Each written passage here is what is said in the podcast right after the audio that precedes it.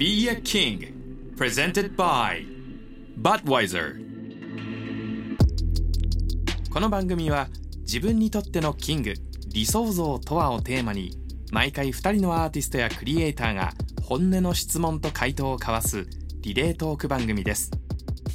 シーンの最前線で表現を続ける彼らの言葉を通して理想のキングに近づくヒントをお届けします。2回目の質問者は日本語ラップ最高到達点と称されるスキルフルなラップを武器に活躍するラッパーアクロ。アクロです。回答者は東京を拠点に国内外へアートワークを発信し数々のアーティストやブランドとのコラボレーションを展開しているグラフィックデザイナーグッチメイズ。グラフィックデザイナーアーティストをやってるグッチメイズと申します。情報が溢れすぎちゃって実は今見て新しいと思ってるのはパクリのパクリのパクリだったとかそういうことが結構あったりすると思うんで、まあ、その辺のやっぱこうアンテナ張っておかないと自分がなんか痛い目に遭うとかもあると思うんでその辺は結構上手に付き合っていかないといけないんじゃないかなと思ってます。あなたにとっての理想の自分キングとはどういった存在ですか？Be a King Presented by Budweiser エピソード2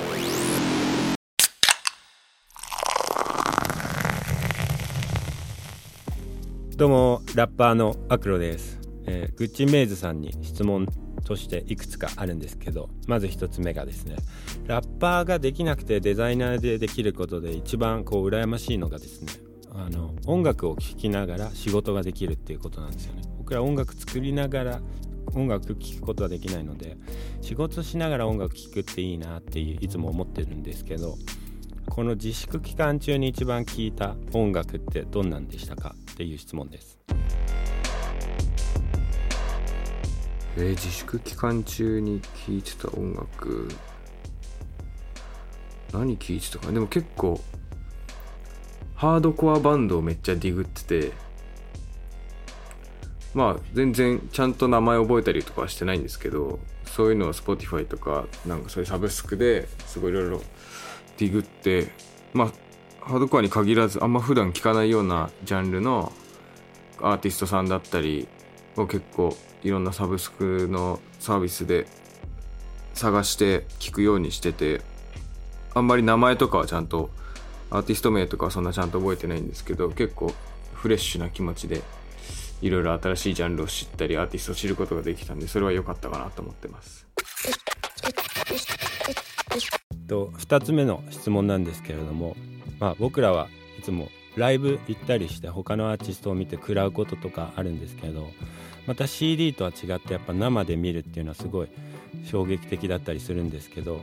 あのグッチメイズさんの場合だと一番こう食らった古典みたいなのってあるのかなと思いまして、はい、一番もし食らった古典みたいなものがあれば教えていただきたいです。古典とかあんまり正直あんまり人のに行くことは機会が本当にないんですけどまあ結構自分の場合はネットとかですごいひたすら日々画像まあ画像だけじゃなくても映像でも音楽でもそうですけどネットでとにかくひたすらディグって特に海外とかの人のすごい見るのが好きなんでまあどっちかっていうとそういう例えばなんだろう。まあインスタもそうだしピンタレストとかそういうところでひたすらディグって日々食らってるって感じですかね。まああともともと自分地元が湘南ですごいスケートとかサーフィンとかすごい盛んなエリアだったんですけどで自分もやってて結構当時小学校とか中学校ぐらいの時からすごいその辺の、まあ、家の近くとか海の近くにあるサーフショップのロゴとか、まあ、ないしはそこで扱ってるサーフブランドボードのブランドとかウェットスーツのブランドとかそういうののロゴがすげえかっこよく感じててそれ結構一番ビビッときたというかもう本当に食らったグラフィックにおいて食らったのは多分その辺が最初かなと思ってて結構多分ルーツになってるとは思うんですけど結構他に他のカルチャーにはそんなに出てこないようなデザインのトーンがあってそれ結構逆にっていうか一周回って今その辺のグラフィックに結構また惹かれてるみたいなところもあるんですけど結構それは一番食らった中では人生で一番最初に食らったって感じのものですね。えっと、3つ目の質問なんですけどまああの期限がねあったりすると思うんですけどあのやるときはお楽勝だと思っていてもねいろんなことが起きてああもうダメだ今日もう全然アイディア出てこないっていう時もあったりするのかな。僕は結構あるんですけど、まあ、そういう時になんかこうグッチメイズさんならではのなんか対処法があれば教えていただきたいです。対処法。うーん。まあ本当に全然出てこない時は一回もうデスク離れてまるっきり違うことをしてみるとなんかもう携帯も置いてって時計も置いてって散歩に行くとか。そのしかも適当な道を選んで散歩行って何時間経ったとかも特に考えずにもうデザインのこととか一切考えずに普通にフラフラしてみるとか。なんかまあそれこそスケートしてみるとか。ないしは全然デザインとは関係ないような小説を読んでみるとか基本一回脳をこうそデザイン脳みたいなのを休ませるっていうことをしてでまあ戻ってきた時にちょっと改めてフレッシュな気持ちで考え直せるまあ直す方が自分は結構うまくいったりすることが多いかなと思ってますね。自分のキャリアをこう振り返った時にこの仕事めちゃくちゃテンション上がったなと一番嬉しかったなんか仕事って何ですか？まあそれはそれで言うとやっぱ3年前かな？2年前？23年前にやったニッキー・ミナージュのアルバムのジャケそれこそそれやった時 JWEB さんに呼んでもらってあのインタビューとかしてもらったんですけどやっぱニッキー・ミナージュの仕事が本国から直で来た時は一番ぶち上がったし多分それいまだにそれが一番ぶち上がり案件ナンバーワンに君臨したままなんですけどまあもちろんそれそれきっかけで他もいろいろ増えてはいるんですけどまあやっぱその日記があったおかげでそうなってるっていうのは結構でかいと思うんで一番それがやっぱやばかったですね。その日記の仕事した時は結構もう、まあ、日記本人の意向もあってすごい超大量にあのデザイン案を見せなきゃいけなくてまあそれはさすがに俺も絶対通ってほしかったから何十何十個だっけもう670個80個ぐらいいろんなパターンで作って毎日大量に送ってたんですけどまあで最終的に決まった「まあ、クイーン」っていうタイトルロゴとあと M ミナージュの M っていうのを作ったんですけどその M がのボツったやつで一番最後まで残って脱落した M があるんですけどそれを今まさに自分の今個展を渋谷でやってるんですけれどもそこで今そのギリギリまで残って脱落した M を使ったでっかいネオン管の作品を飾っててそれは結構個人的にはすごい思い入れのある M のロゴなんでまあそういう点でもぜひ見てほしいっていうのとまあ10月今年の10月13日まであの渋谷のディーゼルアートギャラリーっていう割と大きいギャラリーがあるんですけどそこで10月13までやってるんで、まあ、他の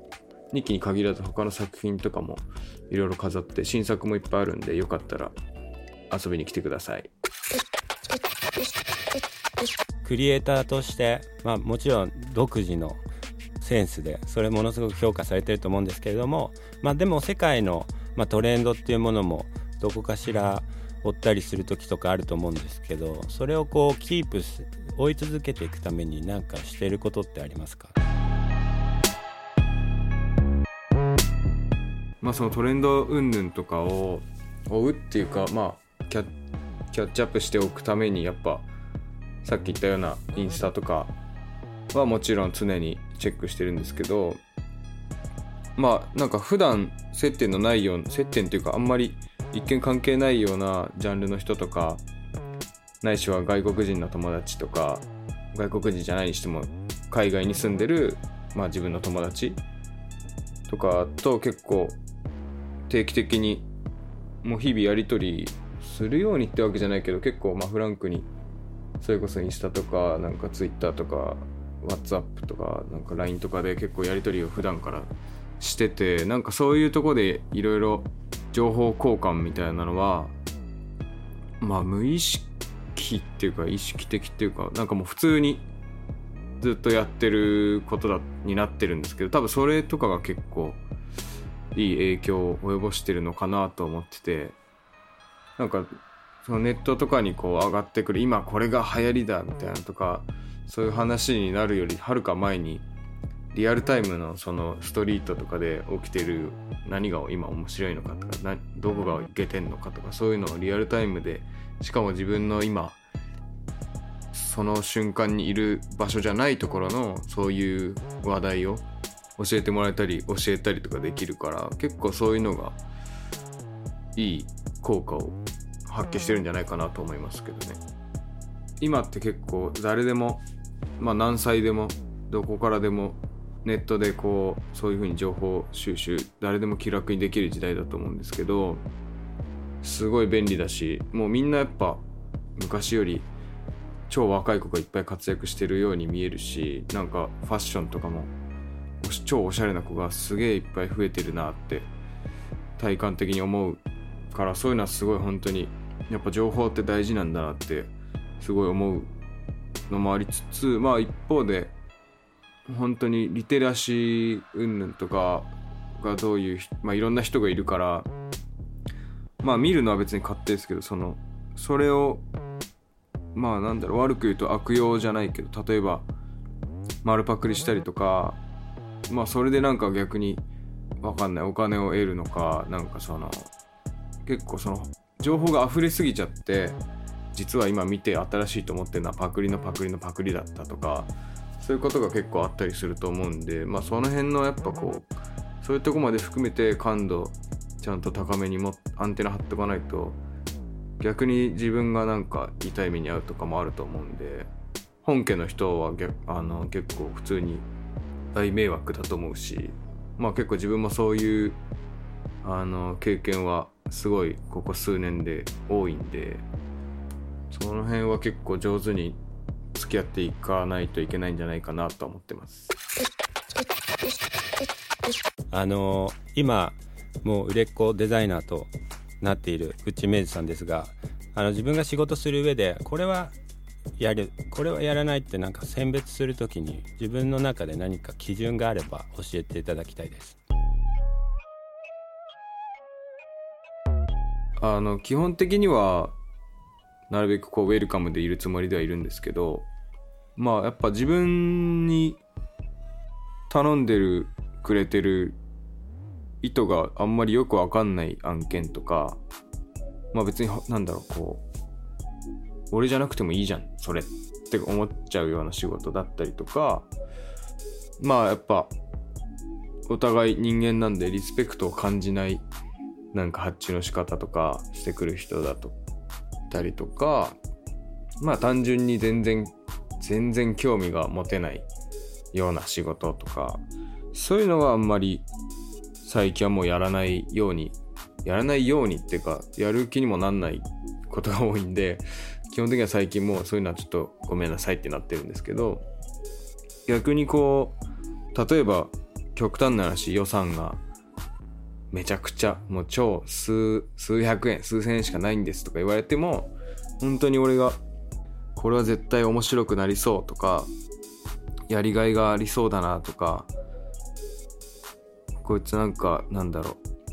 う助けてあげたいなとか思えるようなものだったら全然そういうのは積極的にやりますしなんかその辺はあんまりま基準をがっつり基準は設けてないんですけどやっぱそういうフィーリングが一番大事かなと思ってるんでその辺を結構気にしながら選んではいるかもしれませんね。最後の質問なんですけれどもあなたにとっての理想の自分キングとはどういった存在ですか？まあデザイナーとしてのあれになるんですけどまあ別に万人に好かれる必要はないと思うんですけど確固たるこう地位というかアイデンティティというかをやっぱ確立してそれがこう数多くの人に影響を与えられてそれでその与えた影響のおかげでまたそのその追ってくれてた人たちがどんどん進化していってなんかそのデザインまあデザイン業界って言ったらちょっと大げさですけどそういうカルチャーシーンがどんどん盛り上がるののこう火付け役というかキーマンの一人みたいなのになれたら自分はすごいいいなと思っててまあ結構その辺はちっちゃい時からなんかそうなりたいなというあの願望は昔から持っててなんか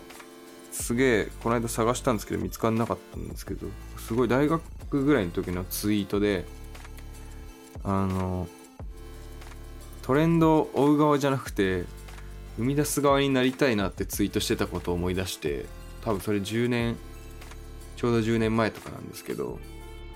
そうそういうことをその頃からずっと思っててまあもしかしたらその頃よりは今はちょっとそっちに近づけてるかもしれないんですけどまあやっぱ今逆に近づけてるかもしれない今でも今は今なりにそういう同じことを思うしもっともっと次のステージ次のステージって上がっていくべきだと思うんでまあそれの頂点を目指してるしそこの頂点に君臨できた時がもう一番のキングなのかなと思います。